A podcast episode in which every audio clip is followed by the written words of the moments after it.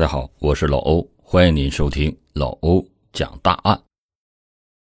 二零二三年二月，浙江省台州仙居职业中专内发生了一起不寻常的打架斗殴事件，因为学生们的争斗，居然闹出了人命，甚至是两死两伤，连公安局很快都到了现场。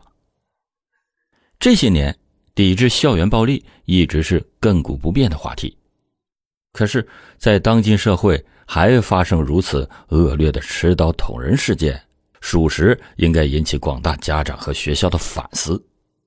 那么，这起伤人事件的背后原因到底是什么呢？这样不能够保障孩子安全的学校，家长还敢让孩子继续读书吗？为何校园暴力屡禁不止呢？欢迎您接着收听老欧讲大案。这件事还要从二零二三年二月十五日说起。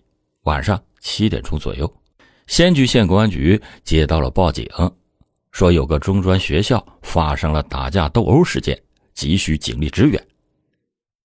起初，警方以为只是学生们之间的小打小闹，可是当他们迅速的赶到现场以后，才发现形势严峻，一共有四名学生受伤。几个人以最快的速度被人送往最近的医院进行抢救，但是很不幸，其中两个人还是因为伤势过重，经抢救无效而死亡，剩余的两位伤势比较轻，最后脱离了危险。在最后，经过老师确认，两位死者都是本校的在校学生，其中一个还是学生会的成员。校方已经通知家属来将遗体送往殡仪馆。面对着本来还是活蹦乱跳的孩子，一夕之间就变成了不会动弹的尸体，两名死者的家属均表示不能接受，请求警方尽快的调查出事情的真相，还自己一个公道。学生家长表示，打架斗殴的事件发生在孩子上晚自习期间。为什么没有老师及时的出面制止呢？并且动手的校外人员是如何通过保安进入学校的呢？警察到场以后，就将此案的涉案人员统统的带回警局开始审讯。其中一个女同学开始不断的哭诉忏悔，试图寻求受害者家属的原谅。这名女生是在读高一，她说啊，自己只是贪玩。不懂事儿，没有想到过后果如此严重。看到这个校外哥哥拿出来刀的时候，自己也很害怕，但是试图阻止的时候已经来不及了。现在他是真的知道错了，他家有钱，也愿意出钱来摆平这件事儿，希望受害者家属不要追究自己的责任。但是，这可是人命关天的大事啊！哪里是金钱就可以买断的？死者家属表示，此事坚决不同意私了。这几个杀人犯罪的就应该受到法律的严惩。那么，这两位死者究竟是怎么得罪了这位有钱人家的大小姐呢？才使其教唆人在本该自习的时候大打出手，在本该自习的时候大打出手伤人呢？据死者的同学们回忆，是因为该校有校规，是禁止学校的学生携带电子产品到学校的。在这一天晚自习的时候，学生会发现该女生正在私自偷带手机，并且还在自习课上光明正大的拿出来玩耍，因此学生会就打着校规的名义收取了学生的手机。可是这个女生拒不上交。两个人就在推搡、争抢手机的过程中，女生新买的苹果手机就这样摔在了地上，屏幕也给摔破了。事后，这名女生怎么样都咽不下这口气，索性一个电话就叫来了自己的校外哥哥，表示要他带着人来学校帮自己教训一个人。根据学校附近商铺老板的回忆，案发当天。的确看到有两名社会人员通过翻墙进入学校，其他几名则是从学校大门进入的。从商铺的老板口中得知，参加这些案件的人员还不算少，其中的带头人就是这位女生的哥哥。听到自己宠爱的妹妹在学校受到欺负，直接提着刀就冲到了妹妹学校，为她找回面子。起初，他哥哥拿着刀子，只是想吓吓学生会的学生，帮妹妹拿回手机就行了。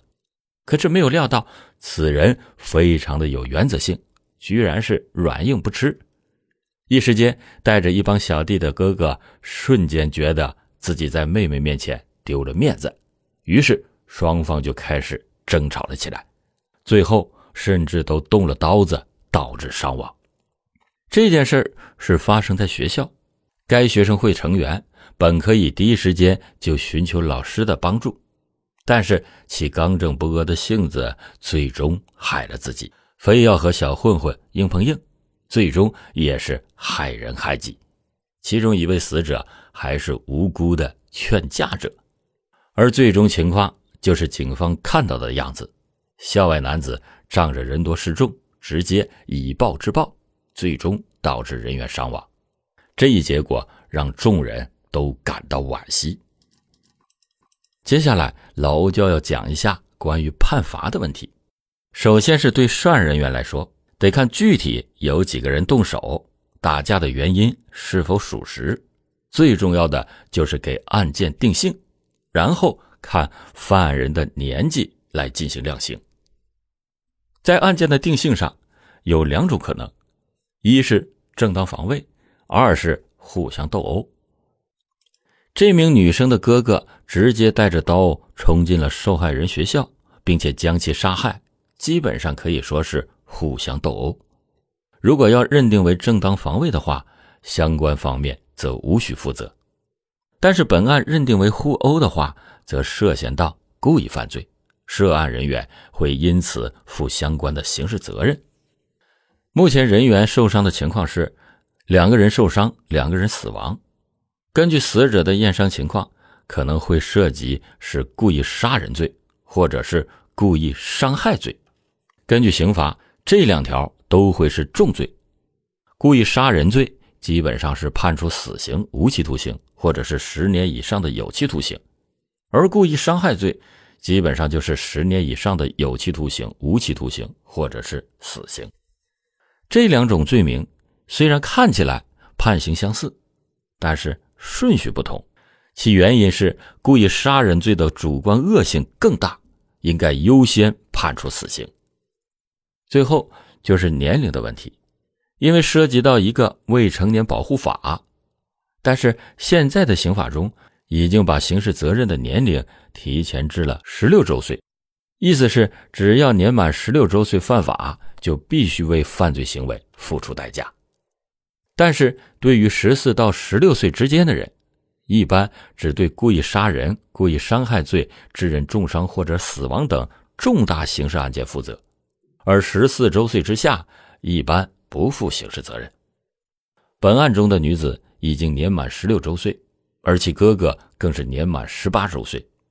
目前此案还在调查之中，具体的量刑结果还没有出来，希望法官能够根据事实真相。及早的给死者家属一个公道，同时及时量刑，也可以对其他地方的校园暴力起到一个震慑作用。坚决抵制校园暴力，学校应该是下一代学习、接受知识灌溉的地方，而不是某些人玩弄武力伤害他人的地方。未成年人保护法并非是犯罪的保护伞，学生的安全更多需要整个社会、家庭的多方面配合。为孩子们共同营造一个美好的校园生活，在校园遭到暴力的问题，一定不要高估自己的实力，尽量的稳住施暴者情绪，然后事后寻求老师家长的帮助。那么，对于这起校园暴力案件，各位听友你们怎么看？欢迎您在评论区留言关注。好了，感谢您今天收听老欧讲大案，老欧讲大案，警示迷途者，唤醒。梦中人。